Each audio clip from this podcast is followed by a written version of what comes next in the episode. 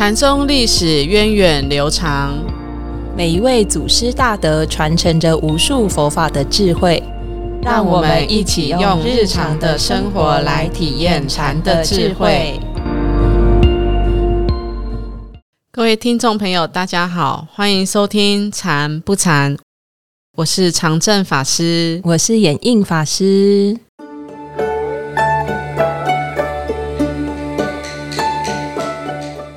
在过去几集的节目里面呢，我们已经介绍了好几位六祖慧能的弟子。我们介绍哪些人呢？哎，我们有介绍过赫泽神会禅师、永嘉玄觉禅师，还有南域怀让、清源行思。对，那我们今天要介绍的这一位，也是慧能门下的高材生，就是五大宗将之一的南阳慧忠。嗯。那南阳慧中禅师跟我们之前介绍过的赫哲神会禅师一样哦，他是把六祖慧能的禅法带到北方，就是长安、洛阳这一带去红传的禅师。所以现在让我们来先聊一聊这个慧中禅师的生平。法师，你对慧中禅师的这个了解是什么？我记得他蛮长寿的，活很久，嗯，年龄蛮大的。然后也是，哎，也是受到大家的敬重。哦，他活了多久呢？哎，是从六六七五年到快七七五年吗？对，好像快也是一百岁。对呀，这样哦，真的是人瑞。嗯，然后所以他活了这么久，他会，他也经一定是经历过很多的这个皇帝，对不对？对，好，很多的皇帝，然后朝代历经很久。嗯，他本身是。在唐朝是越州的诸暨人，越州就是现在的哪里啊？浙江，浙江省。所以浙江也是出了很多人才。对呀，嗯，那在年少的时候呢，就是在传记里面写哦，就是哦，长得非常的英俊哦，是用肌肤冰雪。神与俊爽来形容他。其实我回去看我们师傅的照片，嗯，他年少的时候也是很俊朗的，也是很俊朗。对对对，对，只是好像我们从来不会有一个人去形容圣严师傅很帅这件事情。嗯，有啊，因为曾经就有师傅曾经换过，有一次换眼镜嘛，然后就有菩萨跟师傅讲说：“哇，师傅你这眼镜看起来很好看。”然后师傅就第二次他就没有再。不太戴那个眼镜了，对，因为他希望大家不是把这个注意力放在这个神与俊朗、俊爽上面，没错，对。可是如果是一个修行人，他其实他呈现出来不会让我们有贪着心，嗯，所以我们比较不会觉得，哎，师傅是个很帅的人，就是很亲近的，很亲近，然后很庄严，对。所以，我我们比较多的形容词是庄严，对。然后他。出家好像也蛮早的，对不对？对他也是幼年出家，幼年出家。嗯，那据说他是，呃，他本来小时候好像是也不太讲话，就是比较内向的小孩。那据据说有一次，就是他从他们家的门前啊，就看到一个禅僧，大概就是以以禅修为主一个出家众。就看到这个禅僧经过他们家这个前面的这桥呢，他看到之后，他就主动过去过这个桥，然后跟他就是好像问讯礼拜呀，就是跟他打招呼。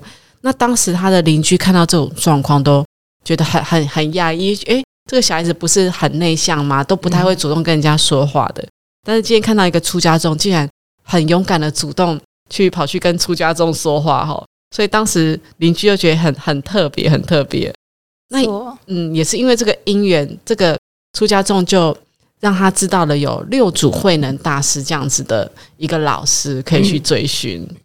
就也是因为这个出家众，让呃当时的慧中他诶知道有六祖大师这个名号，所以他就他就动了想要去。找这个老师来修行，这样子一个念头。对呀，虽然他根本都不知道岭南的路，他要怎么去，他就决定要嗯去参礼这个六祖。就反正我不知道你有你有没有印象，就是你一开始接触到出家人的因缘是什么？哦，你应该是从小就接触，对不对？对我算是小时候在法鼓山长大啊。对对，可是真正你要自己出家的因缘，就那时候会觉得，哎，法鼓山的法师很亲切。哼。对，好像不太一样，不是就是真的整天在打木鱼啊、打磬啊，不是青灯木鱼伴我一生 的，好像也是哎，蛮生活化的。嗯，然后会跟我们互动啊，哎，就觉得法师们蛮亲切的。对啊，像不然说真的，以前我没有接触到法鼓山哦，我我也不太会碰接触到这个所谓的出家人。其实反正是我想想要出家的时候，我才开始接触到出家人。所以像这个慧中禅师，他的经验就很特别。他本来是很内向、内向的人，不太敢跟人家主动接触。可是他看到一个出家人，他竟然就会鼓起勇气去跟他说话。对呀，所以我就觉得很不可思议。对，也蛮不可思议，可能就是他的善根吧。嗯。那后来呢？其实，呃，慧中禅师他就到潮汐去找六祖慧能，是对。那他去找他的时候，他们好像有一段对话，对不对？对，初见六祖的时候，嗯，六祖就问他说：“哎，你从哪里来啊？”哼，慧中禅师就说：“我从近处来，就很近的地方来。”对，六祖慧能大师问他：“哎，那你的世缘在哪里呀？”嗯。对，慧中禅师就说：“哦，自从我父母生下我有了这个色身之后，我已经忘记我的世缘在哪里了。”六祖就大师就点点头，然后呢，然后 我我就觉得这这段对话也是嗯有一点点神奇哦。对，嗯，尤其是最后，哎，你的世缘在哪里？可是他会说，我有了这个色身之后就不太记得，这是不是在讲？这个前世今生，其实有时候我觉得那种祖师跟祖师们之间的那种互动，就是他的精神层次可能已经到那个高度。那我当场跟你互动，其实我就大概知道你的状态是什么了解，嗯，所以慧仁大师用用这句话这句话来测试他的一个状态，跟他交流。嗯，不过慧中禅师他在跟着六祖慧能大师出家之后，其实他好像也很快就得到了一个。呃，一个认可，所以他就开始去到各地去参学游历，对不对？是，他好像也到了蛮多地方的哦。其实，在那个他在中中的唐中中的时候，他就自己修炼了很久，就像是本来说他的生性比较淡泊名利嘛，嗯，那他其实是自己是很用功的，还有深入。呃，深他有去学定，然后又博学很多的法门。嗯，对，其实他那时候他的道誉就已经很高了。对，应应该说他就是他得到一个认可之后，他去参选，然后他也住在就是当时河南一个党子谷，大概也是深山里面，就在里面这样子修行，大概四十年都没有出山。没错，然后还有曾经有盗贼进入山中，然后就用刀来挟持他的生命。可是他就继续禅坐不动，哈，这个盗贼最后就很佩服，就没有伤害，就反而不敢动他了，对，就离开了。对，不不过当时的确也是碰到，我们都很知道，当时有个安史之乱，对不对？嗯，是。其实那个时候唐朝它本来其实是很呃盛世，然后百姓是很平安的，嗯，然后在安史之乱之后，其实就是唐朝一个由盛转衰的一个转捩点。嗯嗯嗯。不过他其实大概到。呃，四十岁，我们说他十六岁跟着慧能出家，然后去游历各山嘛。大概到四十五十岁之间呢，其实就被当时的唐唐唐玄宗引请到长安，然后就让他住持在这个南阳的柔心寺里面修行。嗯哼，嗯，那一直到安史之乱的时候呢，他才离开长安，又在隐遁在山林里面。对呀，呃，可是。可是当时又有一个皇帝把他又在，就是可能安史之乱的状况比较好一点的时候，嗯，又把他请回到长安里面。是南阳慧中禅师比较特别，是他跟诶政治啊，还有这些领袖啊，他们其实的互动是很频密的。嗯，对，就像我们一开始就讲嘛，他像神会禅师也是这样，是因为他们要到。这个北北方去弘化，像长安、洛阳，都是一些贵族啊、士大夫的地方，是所以他们跟他们互动就会比较多。没错。然后一开始我也是在这一块上有哎有一些疑问，哎，到底我们跟政治啊，出家人跟政治的互动是要在怎样比较健康的方式呢？到底是什么？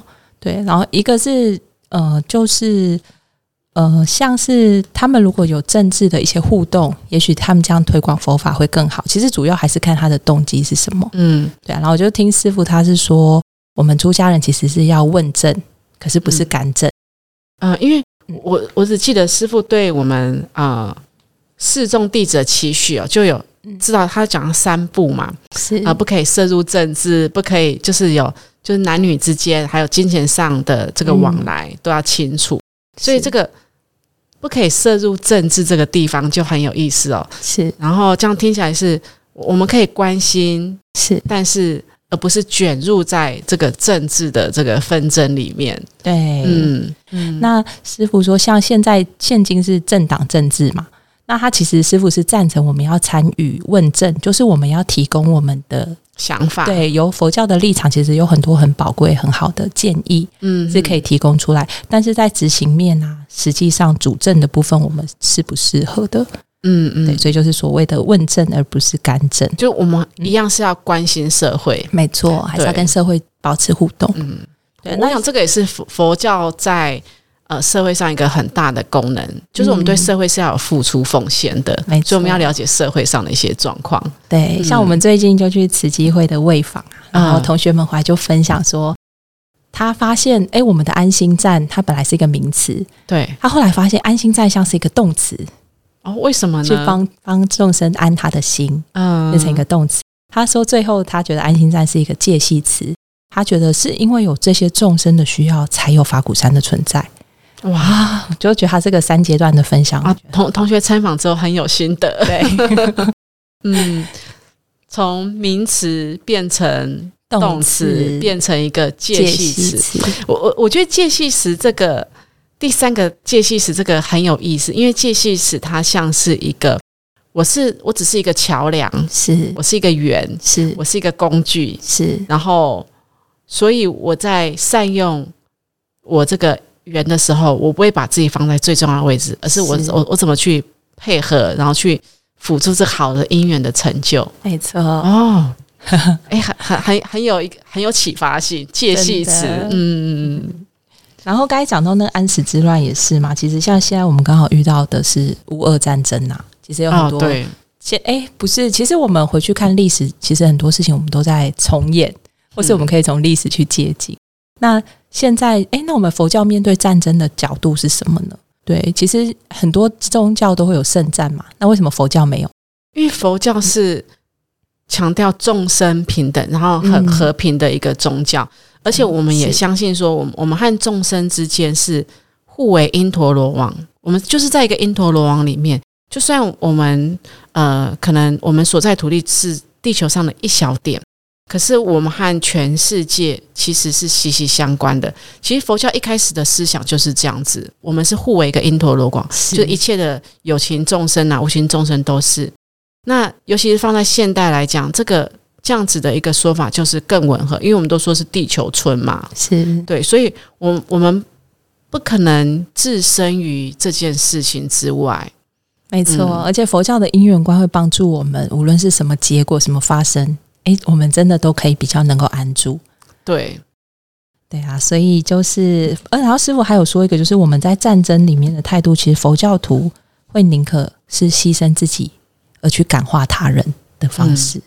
对啊，我也觉得，诶，这也是很棒的一个心思。就是一种嗯利他。是，而且可能在这种大时代的一种震撼下，这种刚才说的由盛转衰的转捩点，我相信他们对生命的意义啊，或是无常的体验啊，都会有更深层的体悟。像我们也常常会感叹啊，我们不是师傅那个大时代，是，沧海桑田的大时代下来的，它凝聚出来的那种知见是不太一样。就是那种大时代的一种使命感不一样。对，不过我觉得现代年轻人其实也不容易，他是在另外一种大时代中，嗯，啊，早期我们的父母他可能是一种经济在起飞，然后他们只要努力就有未来的一种希望感去生存。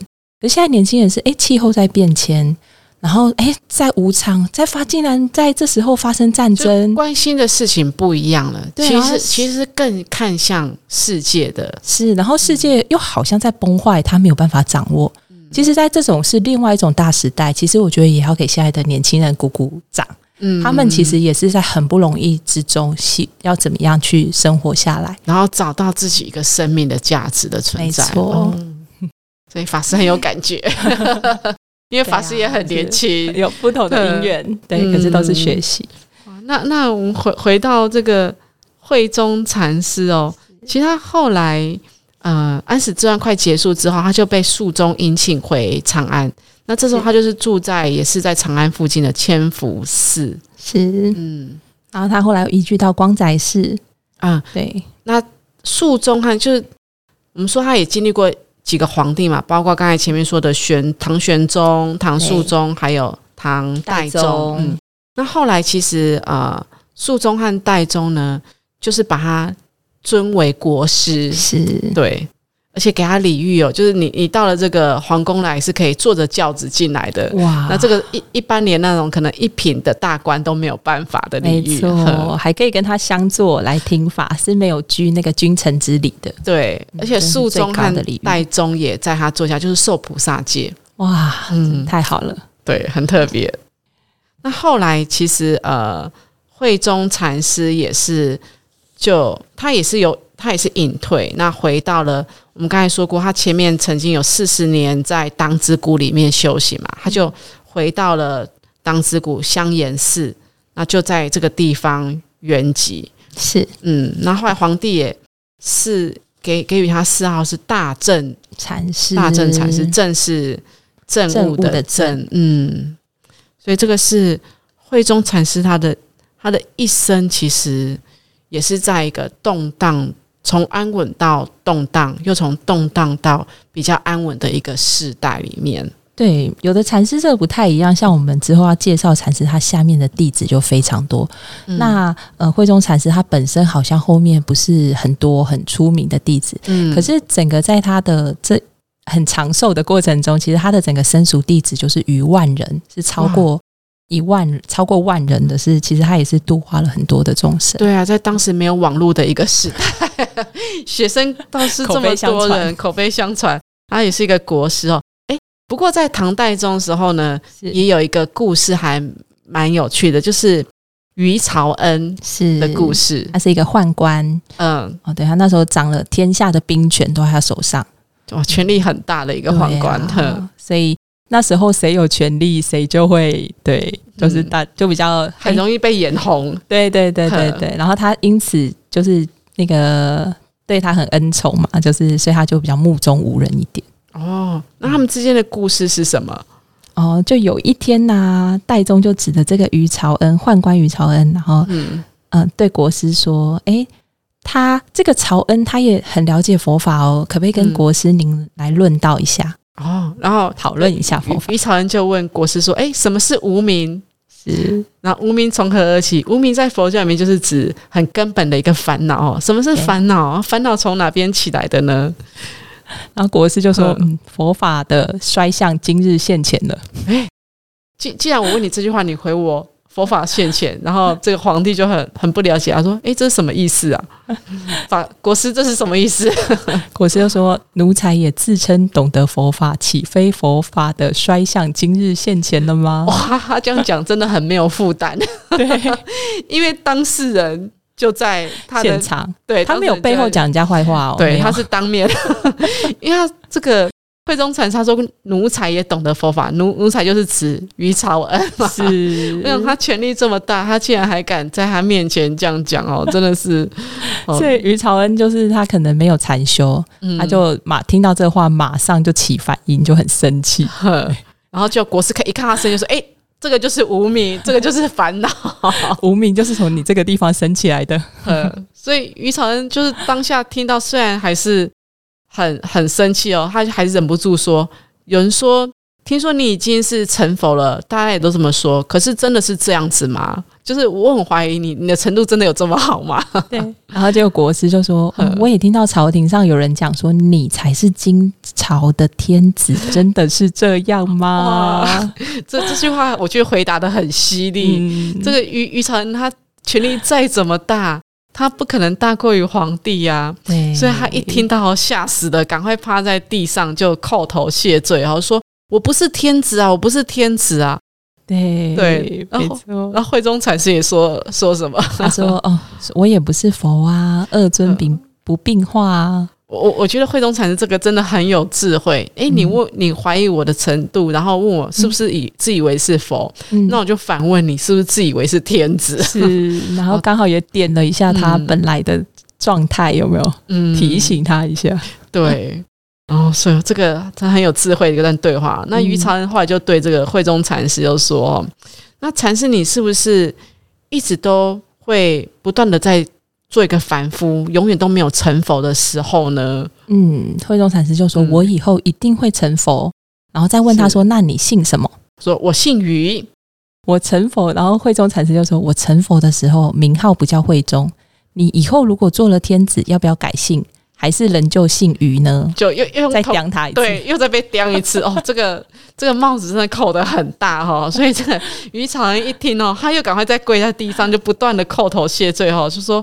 我以后再也不敢跟你来辩论佛法了，真的是很机智的问答，很很机智的一段问答。不过，呃，其实，呃，慧中禅师他到这个长安弘化，其实也大概有十六年，然后受到三个皇帝这样子的一个礼遇，所以当时的人都称他为南洋国师。嗯哼，那其实他大概。他也是预知时至哦，他大概觉得自己哇，你看高龄也是一百岁了，嗯，所以他后来就是跟戴宗就是辞别告假哦，那他就说，哎，可不可以请戴宗也造一座无缝塔？嗯，这个无就是有没有的这个无嘛，缝就是细缝的缝，可不可以造一个无缝塔？嗯，好，那这个皇帝听了之后就说，那国师，你可不可以跟我讲？这个无凤塔的样子长什么样？嗯，那国师就不讲话，不讲话很久之后才说：“哎，这样你了解了吗？会意吗？” 对，果然是很禅师的风格哦。那皇帝当然就不了解啊，他说：“然后这个这个禅师就慧中禅师就跟他讲说：‘我就是我离开之后呢，如果你还有什么问题想要请法的，或者想要请教的，你可以去找我的弟子。’”哦，就是应征侍者，对，应征应征禅师，然后没多久，其实他就就是圆寂了。那皇帝就把这个他的呃他的骨灰啊送到白崖山去祈塔供养。嗯，没错，就是他们禅师有时候他在互动的时候，他们好像。就是他每一句话其实都有它的意义的，嗯，他不是随便出手的。对，对我记得我打过那个 Gilbert 的中英禅期师傅的法子，他就是一个美国还在呃还在职业的律师嘛。对，他说其实他每一次他要走进去他的那个案家要去跟他们和解，呃，他的的的时候，其实他每一句话他都是想好，他都是清楚的。嗯。都是他要运用那句话来没有罪言的，对对对，来做打呃，来跟对方互动到什么程度，他其实都是设计过。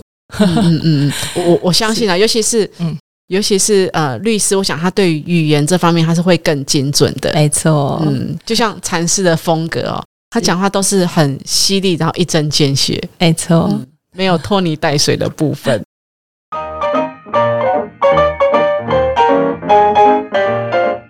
那我们今天介绍了六祖慧能弟子五大宗将的南阳慧中的故事哦。其实慧中国师的故事是蛮精彩的，而且感觉还有点意犹未尽，对不对？真的，嗯，毕竟他活了一百岁，对啊，所以一定会有留下很多的公案故事。那我们下周会来讲一个慧中禅师。很有名的公案故事哦，跟鬼故事有关。对，野狐精的故事。野狐精的故事，好，所以我们下个礼拜再请大家准时收听哦，拜拜，再见。